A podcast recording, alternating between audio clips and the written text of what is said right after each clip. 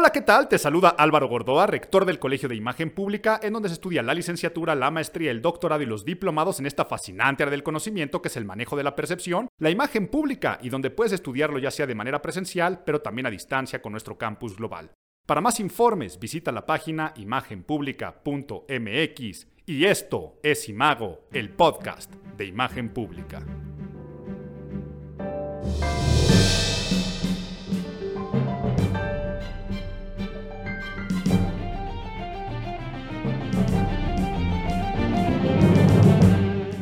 Julio, julio, julio. A ver, ¿qué pasó este mes? Julio, un mes que ya de por sí, a ver, yo siempre que escucho julio, pienso que es un mes plagado de imagen pública y plagado de culto a la personalidad. Ya les hablaré más adelante a qué me refiero con esto de culto a la personalidad. Pero los nombres de los meses seguramente muchos de ustedes lo saben, vienen cuando el calendario gregoriano y vienen de esta pues herencia romana del Imperio Romano y ya sea que los meses hacían referencia a alguna deidad, por ejemplo, eh, si nosotros estamos hablando de marzo, a Marte, dios de la guerra, o a algo que se conmemoraba o a quien se le veneraba o respetaba en ese mes en especial. Entonces, por ejemplo, los meses de mayo eran para los mayores, junio para los jóvenes, o simplemente por el día que quedaban, o más bien este, en el número en el que quedaban acomodados, ¿no? Septiembre, octubre, noviembre y diciembre, séptimo, octavo, noveno y décimo, que en ese entonces correspondían a esa numeralia. Pero julio y agosto también. Pues eso sí, Julio César dijo, este es mi mero mes, porque en este mes yo nací. Y también agosto por Augusto, similar la historia. Entonces, yo cada vez que escucho el mes eh, de julio, no puedo dejar de pensar en propaganda, en imagen pública y les decía, en culto a la personalidad, porque este mes también vimos eh, ya en este 2019, de las principales cosas que voy a analizar fue el AMLO Fest, ¿no? El primero de julio se cumple un año de que Andrés Manuel López Obrador se convierte en el presidente más votado de la historia de México y también el mejor evaluado y a un año lo sigue siendo de esta forma. Y hablaremos de muchas otras cosas porque julio fue un mes en el cual hasta viejitos nos hacemos con Face App, este, plagado de este, botellas de agua destapadas con los pies, hasta con las pompas, con el Bottle Cap Challenge. Pero muchas cosas pasaron, pero antes de eso ya si me puse nerd con lo del mes de julio. Vamos a ponernos nerds. Get those nerds! ¡Nerds! Bueno, en esta sección es en la que nos ponemos un poco más académicos y les hablo algún concepto de estudio, definiciones, áreas, ciencias relacionadas con la imagen pública.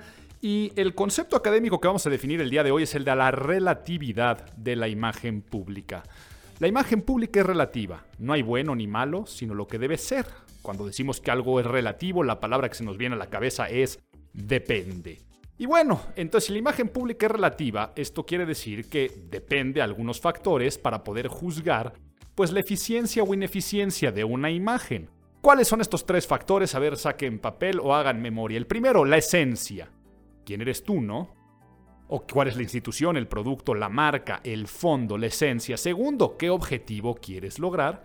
Y tercero, cuáles son las necesidades de tu audiencia. En mis conferencias siempre comparo, ¿no? A ver quién tiene mejor imagen si habláramos de tiendas departamentales. ¿El Palacio de Hierro o Electra? Y la gente se ríe, ¿no? Dice, pues, eh, pues el Palacio. Y no. O sea, por ejemplo, son tiendas departamentales pero de esencia muy diferentes. Mientras una vende lujo, estatus, prestigio y glamour, la otra te está vendiendo oportunidades, microcréditos y demás, ¿no? Objetivo negocio. Y son un negociazo las dos y satisfacen las necesidades de diferentes audiencias que quien busque el lujo se mete al palacio, quien busque el microcrédito y la oportunidad, aunque acabará pagando seguramente más, se mete a Electra. Y así yo podría ponerles muchísimos, muchísimos ejemplos, pero elegí para este mes explicarles el concepto de la relatividad porque lo estaremos utilizando más adelante cuando analicemos lo que está pasando en el mes. Y bueno, pasemos ahora a nuestra sección de historia de la imagen pública o el porqué de la imagen. ¿Me cuentas un cuento? Ay, tengo que aceptarles que iba a hablarles de los jeans, esta prenda, a ver si, si para el del próximo mes les hablo un poco de dónde viene. Pero como finalmente este mes ya empieza el verano, las vacaciones, este, seguramente muchos de ustedes me están escuchando con su primer coco loco del día. Decidí dedicarlo a el traje, traje de baño, ¿no? Esas cosas tan bonitas que vemos y luego esos crímenes también que adornan las playas y las albercas en estas épocas. Algo que es tan común no lo era, ¿eh? Tenemos que saber que esta prenda es bastante novedosa. 1840 más o menos, ahí mediados del siglo XIX, es cuando surgen los primeros shorts o trajes de baño para hombre. Antes de esto, ¿qué hacía la gente? Pues o en cueros, ya sabes, desnudo, que no me vayan a ver y se iban ahí a playas vírgenes o a los lagos y ríos, o con ropa. Con ropa literal así con la que traían, después se ponían un cambio y así es como las personas nadaban. Pero se inventa entonces ya un traje de baño a mediados del 19, pero no tenían elástico. Cuando se mojaban pesaban mucho, entonces estaban cayendo, eran poco pudorosos, se transparentaban.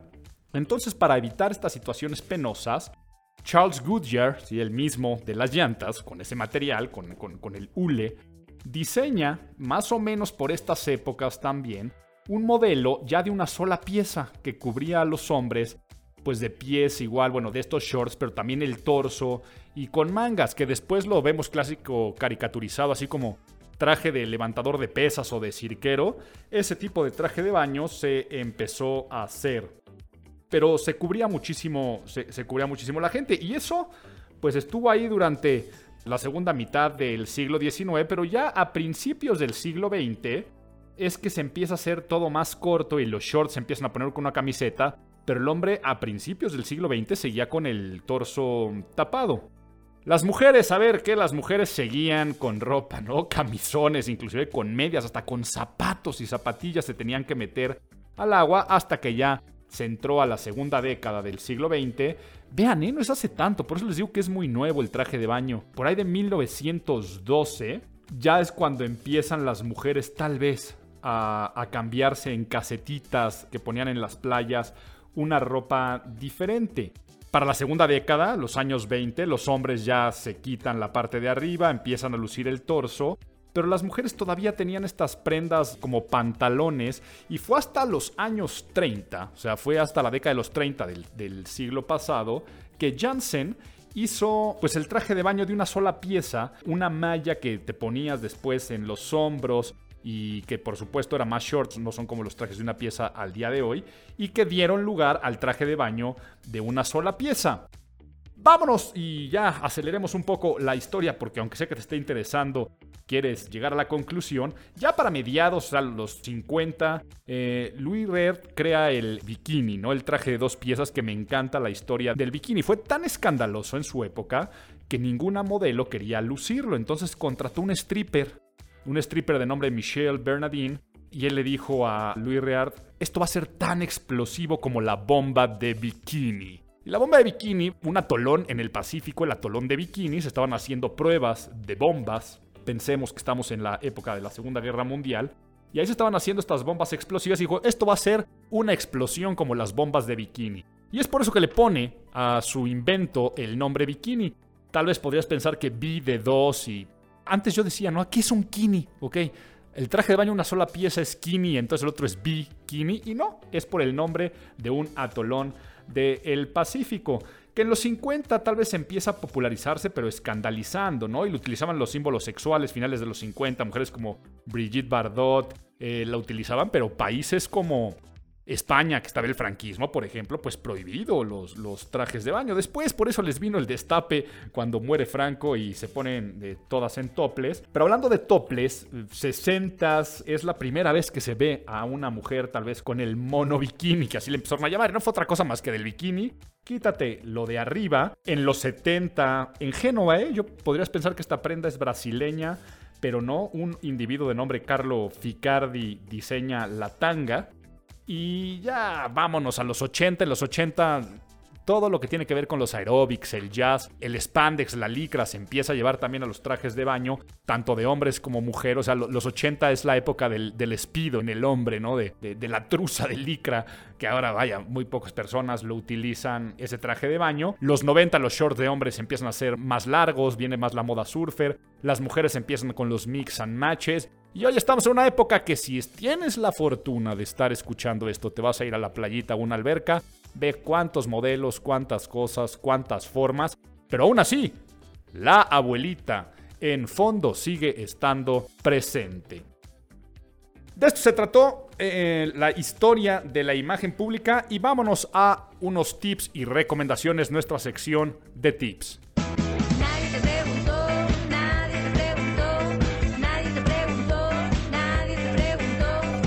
Estamos viajando, ya que estamos de vacaciones, vamos con recomendaciones muy puntuales y precisas al viajar en avión. Siempre digo que paciencia es el principal artículo a empacar y empacar es un arte.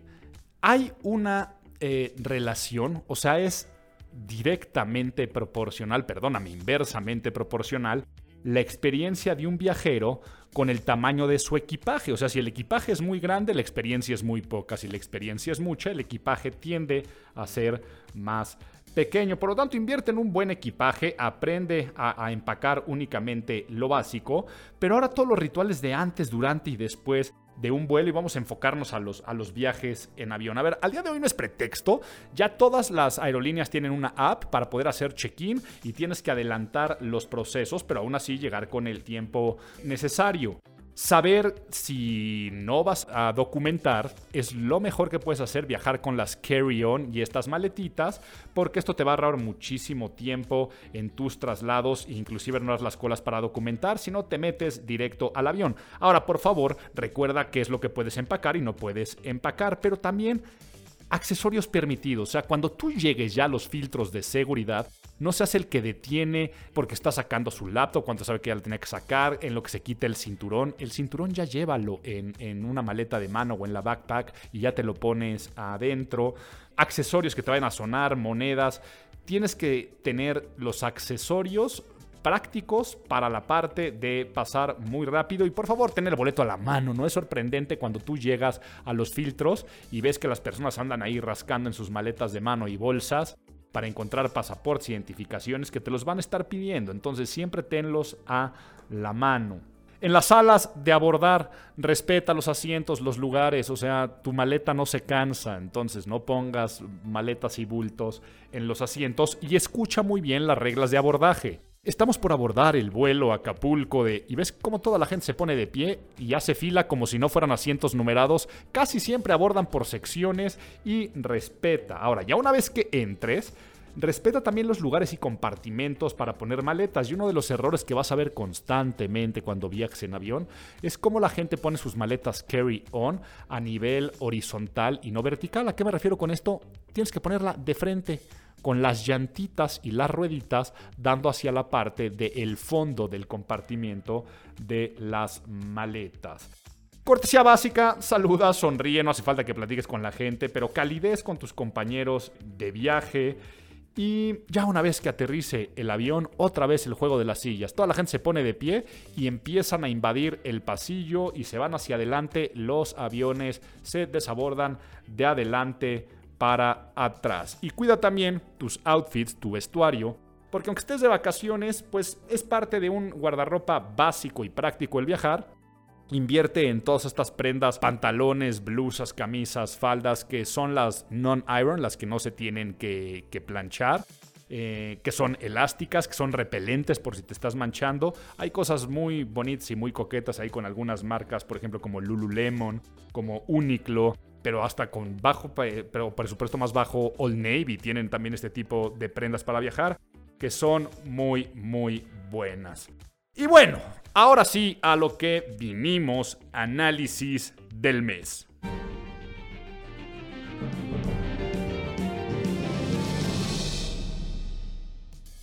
Y bueno, se cumple, les decía, un año de Andrés Manuel López Obrador electo y vemos a un Andrés Manuel López Obrador en campaña todavía, enamorando a la gente, un gran propagandista y está dando cátedra de propaganda. Y aquí, por favor, antes de que se me vayan a llenar los comentarios de que si Chairos o Fifis o uno o el otro, que además está bastante polarizada la población, mi análisis es única y exclusivamente de imagen pública. Si bien me interesa la micro, la macroeconomía, la seguridad, del país y la ciudad donde vivo, si bien como empresario inversionista puedo tener algo otro, otro tipo de preocupaciones, como consultor en imagen pública puedo decir que así como lo dije en campaña, ¿eh? que fue el único que supo jugar Andrés Manuel López Obrador con el sentimiento de una nación que tenía encono, rencor, odio, hartazgo a la corrupción y que supo aprender también de sus errores y por eso se convierte en el presidente más votado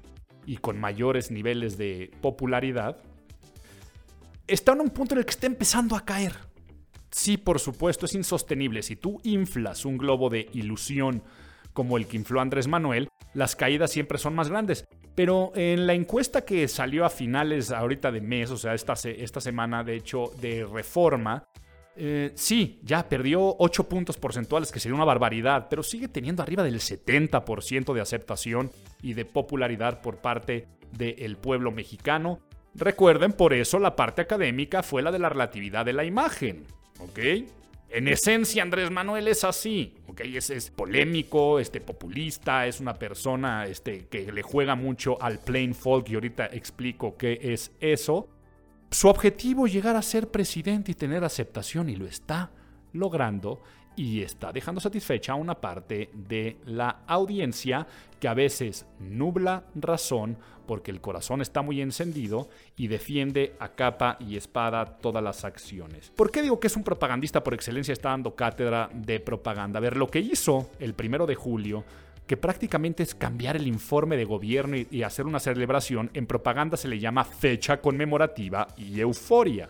Veamos que Nicolás Maduro hizo su fecha conmemorativa, perdóname, Hugo, Hugo Chávez, que después la continuaba Maduro, hace su fecha conmemorativa. Muchos otros regímenes, eh, Cuba también hace sus fechas conmemorativas para representar algo. Y aquí pues finalmente es el inicio de la cuarta transformación, el día que se convirtió en presidente de la elección y decide hacer esta gran, esta gran fiesta por la cual inclusive hasta cancela la participación en el, en el G20 diciendo que tenía cosas muy importantes que hacer y que tenía, pues, cuidar su imagen y su popularidad.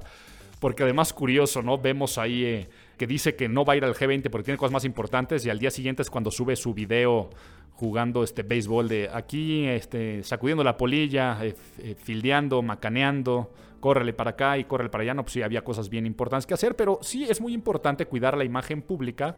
Y entonces hace esta fecha conmemorativa y euforia que ronda todo en torno a su figura y eso es culto a la personalidad.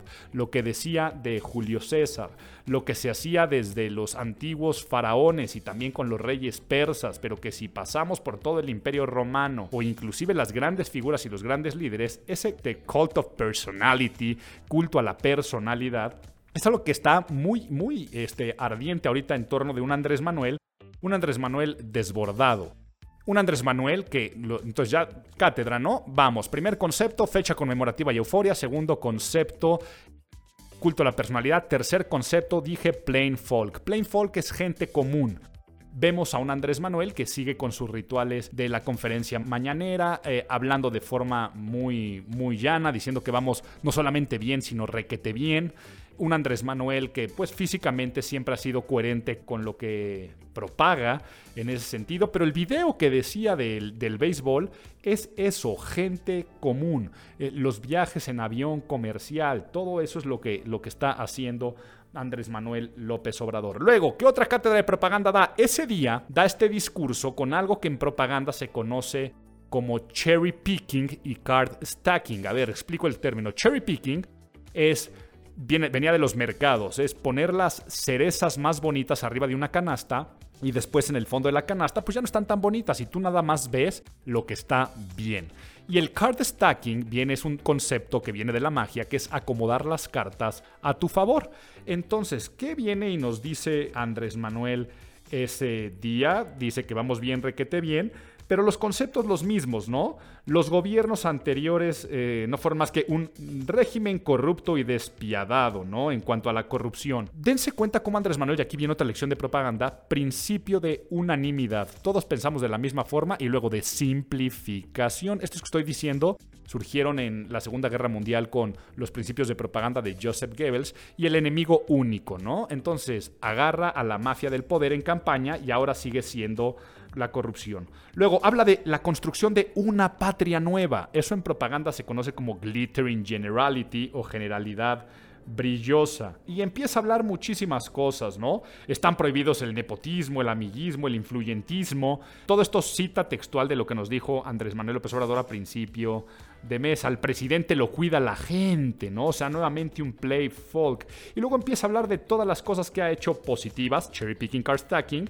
ahorros por 113 mil millones de pesos, se han eliminado secretarios particulares, directores generales adjuntos, todo lo, bueno, ¿no? Habla, por supuesto, de hecho para atrás Texcoco porque ustedes lo decidieron. Eso se llama push pull o encuesta empujada. O como ha hecho muchas veces, de levanten la mano y echamos para atrás este proyecto como el que el del famoso ahí de la laguna, ¿no? Que iban a tener todas estas formas de transportarse de estos autobuses y que lo echó para atrás a una votación a mano alzada. Habla de Santa Lucía, que ya lo vamos a empezar a, a construir, pero ¿a qué voy con esto? Por supuesto, no habla de tipos de cambio, remesas, confianza de consumidor, compras del gobierno, eh, escasez de medicina, la producción de petróleo. Si bien fue después del AMLO Fest, pues este salió el totalmente inviable plan de rescate a, Pemex, hasta ahí con algunos errores de filtración y hasta cómo estaba encriptado el documento. Por supuesto, de esas cosas él no habla y sería ilógico que lo hiciera. ¿Quién lo hace? La prensa FIFI. Nuevamente, principio de descalificación y de enemigo único. Esto fue primero de julio. Y junio, o sea, que terminaba, fue el mes más violento en la historia de México.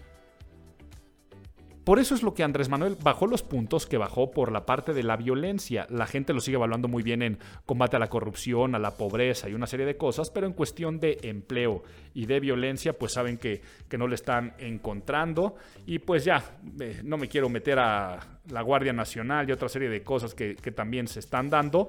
Prefiero meterme a la siguiente noticia. Y la siguiente noticia fue, pues por supuesto, la renuncia de Carlos Ursúa, secretario de Hacienda, y entra Arturo Herrera como sustituto.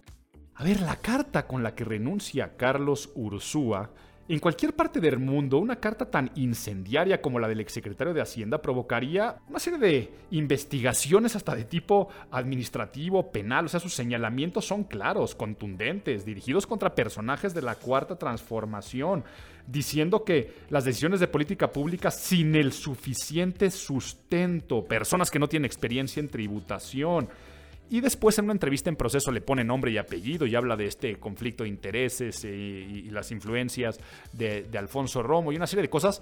Eso hubiera sido un escándalo en cualquier parte del mundo. Pero en México, carne para memes.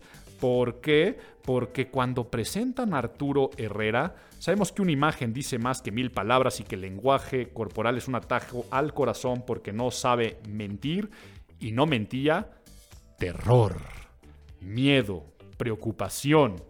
Y por eso vinieron todos los memes de, eh, ya sabes, hasta stickers para WhatsApp de lunes a darle con todo el ánimo y la foto del nuevo secretario, cuando normalmente nombran un secretario a nivel federal y el presidente le da un nombramiento, ves a las personas muy contentas y agradecidas y casi casi hasta celebrando y aquí era todo, todo, todo lo contrario. Y entonces se generan memes, la gente se va más por el meme que por lo que realmente pasó. A nivel fondo se queda con la forma. Nuevamente, pues el corazón así es y así somos. Y si además el mismo día o esos mismos días, este, Carlos Trejo le avienta una botella a Alfredo Adame, eso sí me interesa.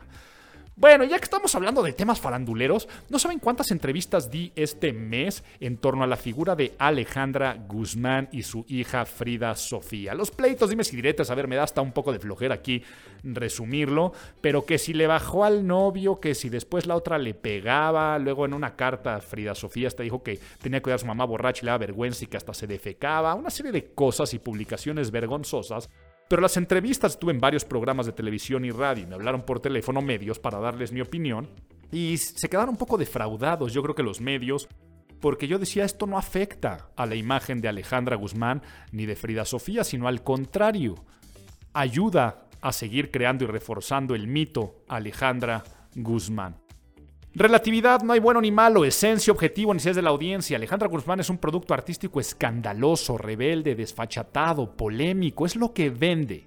Su objetivo, vender discos, conciertos, y no lo va a dejar, al contrario, estos escándalos hace que se pongan otra vez en el escenario, pero además un escenario de la familia Espinal y de esta dinastía que siempre ha estado en contra de o más bien, más que estar en contra, siempre ha estado plagado de escándalos. Entonces es coherente. Y tercero, satisface a la audiencia, que quien escucha Alejandra Guzmán y ve la prensa este, y consume el TV Notas y, otro tipo de, revistas, es lo que está buscando. Y por el caso de Frida Sofía, pues escaló sorprendente en, en redes sociales y tuve su cuenta de Instagram, hice las métricas de lo que escaló de hace tres meses para acá y sobre todo este mes. Y pues bueno, ¿no? Este, viene, viene superando cifras muy interesantes. La, pusieron a cantar en un eventillo ahí de, como si fuera el balón de oro, pero no sé, de la Femex Food. Y sacó su canción. Entonces, está siendo conocida y esta historia, por supuesto, terminará con un, con un final feliz, terminará con reconciliación en su momento y será un capítulo más, un plumazo más a la historia de estos personajes. Otro ataúd, o más bien clavo al ataúd de la imagen de los diputados, lo que pasa y sigue pasando, ¿no? En el Congreso de Baja California con la extensión del gobernador de un periodo de dos años a cinco años y con ahí unas declaraciones que salieron también al mismo proceso desde antes de que había habido sobornos de un millón de dólares y las bancadas eh, traicionan y se van a esta cuestión que, violenta la ley. ¿Y por qué nomás lo traigo como tema de imagen? Porque pues una vez más un clavo más al ataúd de la imagen de los diputados. ¿Qué más pasó? A ver, me gusta eh, el tema de género, imagen de género, y fue el Mundial Femenil, no saben cómo disfruté el Mundial de Mujeres. Qué bueno, ¿no? Que, se estén llenando los estadios y todo lo que está pasando en torno al, al fútbol femenil. Pero se me ocurrió hacer un comentario en una semifinal entre las suizas y las suecas o eran las holandesas, no me acuerdo. Pero me eché un comentario simplista con las personas que estaban viendo la televisión y dije, ay no, ojalá pasen las suecas, están más guapas para verlas en la final. Y como si yo hubiera dicho, es que no es posible, que se, están rompiendo las brechas y tú andas pensando en eso. Oigan, a ver, no, no, no, no tiene nada de malo. Eh, yo crecí viendo el fútbol y escuchando a mi mamá quejándose de los shorts en los mundiales de los 90 que ya eran muy grandes, cuando en, los mundiales setenteros y ochenteros se les veían más bonitas las piernas y, crecí en los 90 con novias que admiraban a, este, a Paolo Maldini que decían que pasa Italia porque los italianos son el equipo más guapo de todos. Eh, y sigo viendo el culto a la personalidad de Cristiano Ronaldo. No está peleada una cosa con la otra, pero creo que estamos en los puntos de ser tan políticamente correctos que hay que trabajar todos los temas con pincitas. Y otro tema que surgió este mes, la sirenita de raza negra. Eso es un publicity stunt de Disney, es para captar la atención de la opinión pública, para que se hable de estas películas de live action que están haciendo. Em, yo celebro mucho que se hagan ese tipo de cosas como consultor en imagen pública, pero también puedo entender quién se ofende. Pero el que se ofende, se ofende por una cuestión de papel y respeto al personaje creo que es noruego, no sé dónde es el personaje de la sirenita, pues que ya la tenías anclada como blanca y pelirroja, ¿no? Entonces yo creo que es eso más, pero después el comentario cuando se hace, pues se interpreta como racismo. Entonces es algo que está pasando y quería comentarlo en torno al Mundial de, Fútbol. Y vimos también, bueno, a Enrique Peña en el Ola, este, ya Jet Set ahí, sombrerito, paseándose con la novia. Y algo que también estoy viendo entre los millennials, Felipe Calderón se está convirtiendo en un personaje eh, del cual se están riendo, no, no, de él, sino con él. Y, todos estos memes, sí, desafortunados para el expresidente en torno a, un consumo de alcohol, pero, pero yo creo que está generando una empatía bien curiosa con el millennial. Pero bueno, el tiempo apremia, llegamos aquí al final, pero qué bueno que nos dan pilón. Vamos con la recomendación.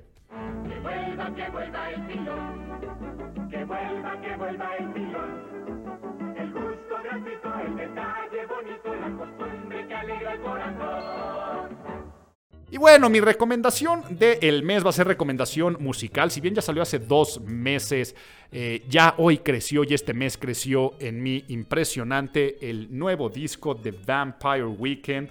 Father of the Bride, un disco, un disco doble, un disco que yo puedo decir que es como si fuera su, su White Album, ¿no? El disco de los Beatles, que de hecho se llama Los Beatles, pero por su carátula le decimos el álbum blanco.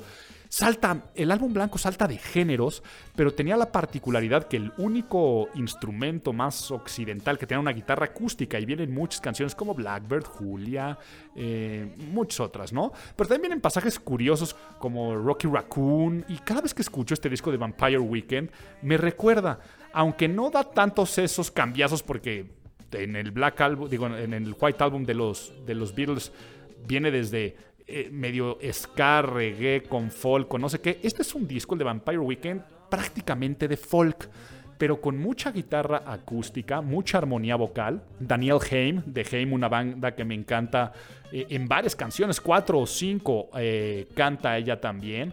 Y entonces no se lo pierdan, discaso, vienen además a México si pueden irlos a ver a conciertos. Eh, me, gustan todas las canciones del disco, pero Sunflower yo creo que se está convirtiendo en mi canción favorita del 2019. Pues bueno, les deseo un buen agosto. Hagan su agosto en el siguiente mes.